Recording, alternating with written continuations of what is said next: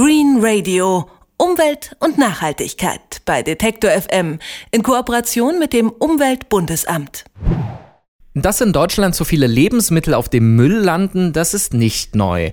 Nur wie man das ändern könnte, dazu hatte bislang noch niemand so eine richtig gute Idee. Dazu müsste man eigentlich auch erstmal herausfinden, welche Produkte wir am häufigsten wegwerfen und welche Bevölkerungsgruppen das am meisten tun. Das dachten sich zumindest Wissenschaftlerinnen der Fraunhofer Projektgruppe für Werkstoffkreisläufe im fränkischen Alzenau und deshalb haben sie fünf Tonnen Restmüll mal genauer unter die Lupe genommen und nachgesehen, was dabei herausgekommen ist, was die Leute also weggeschmissen weggeschmissen haben. Und was das war und was sie daraus gelesen haben wissenschaftlich, äh, das erklärt uns jetzt Frances Fark. Sie hat die Studie geleitet und ist nun bei mir am Telefon. Schönen guten Tag, Frau Fark. Schönen guten Tag. Fünf Tonnen Restmüll haben Sie untersucht. Da waren weggeworfene Lebensmittel äh, dabei, unter anderem. Klingt jetzt nicht so besonders appetitlich. Das war es auch nicht. Jeder von uns kennt ja auch den Geruch von Restmüll. Aber es ist eine sehr spannende Sache, da viele Lebensmittel im Restmüll zu finden sind. Genau, die haben Sie ja gesucht. Jetzt habe ich ja eigentlich nur aus Spaß gesagt, Sie haben da gewühlt, aber das war wirklich so. Ja, Sie haben sich durch den Müll gewühlt und haben dann irgendwie versucht zu unterscheiden, wer da was reingeworfen hat. Genau, also wir haben in Kooperation mit der Stadt und mit dem Landkreis Gießen den Restmüll von Privathaushalten zur Verfügung gestellt bekommen und äh, den händisch dann nach den Lebensmittelabfällen sortiert. Und wie macht man das genau? Also guckt man dann, oh, das könnte ein Hühnchen sein und das ist eher ein Stück Plastik oder gibt es da eine wissenschaftlichere Methode?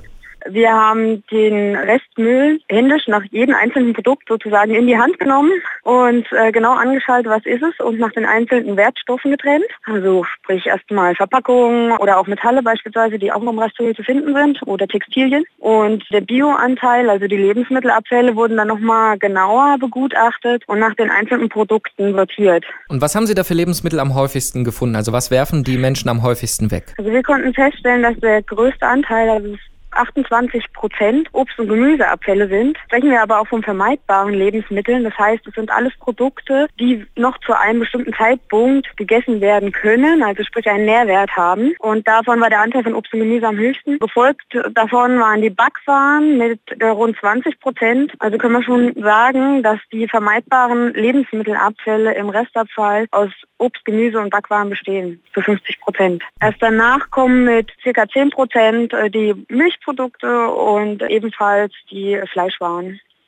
Das ist also, was die Leute weggeworfen haben. Jetzt haben Sie ja auch untersucht, wer das weggeworfen hat. Also Sie haben unter anderem berücksichtigt, aus welchen Wohn- und Lebenssituationen die Menschen kommen. Äh, Gab es da denn Unterschiede, die man feststellen konnte?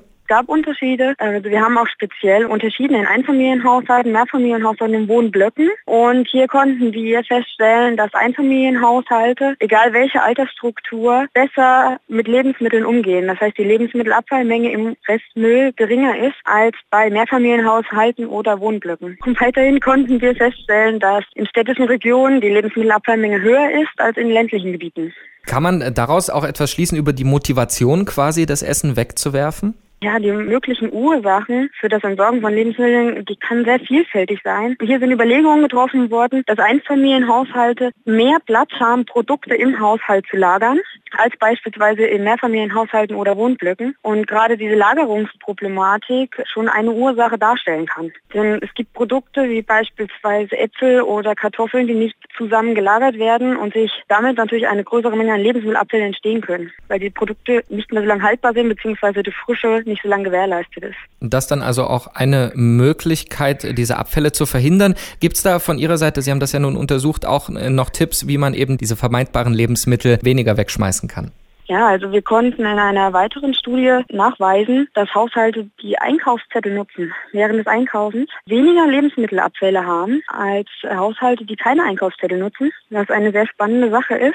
Also wir schlussfolgern hieraus auch, dass ein bewussterer Umgang ist. Einerseits werden die Lagerbestände im Haushalt besser überprüft und kontrolliert und andererseits aber auch weniger Produkte beim Einkauf noch zusätzlich gekauft. Dadurch haben wir wieder einen besseren Umgang mit Lebensmitteln. Eine weitere Über Überlegung oder eine weitere Problematik, die sich auch gezeigt hat, ist natürlich das Mindesthaltbarkeitsdatum. Hier schließen wir heraus, dass vielen Leuten in der Bevölkerung die Definition des Mindesthaltbarkeitsdatums noch unklar ist und ähm, hier weitere Informationen folgen müssen. Das quasi von der Verbraucherseite. Jetzt haben Sie sich auch um die andere Seite gekümmert. Sie geben nämlich ein Zertifikat heraus für nachhaltige Produzenten, die also die Lebensmittel nicht schon entsorgen, bevor sie überhaupt beim Verbraucher landen. Was genau verbirgt sich denn dahinter? Wir haben ein Zertifikat entwickelt, das wir kurz nur SLIM genannt, also Say Less is More, also weniger ist mehr. Und hier wollen wir direkt bei den Herstellern ansetzen und die Prozesse optimieren und das äh, hinsichtlich speziell der Lebensmittelabfälle,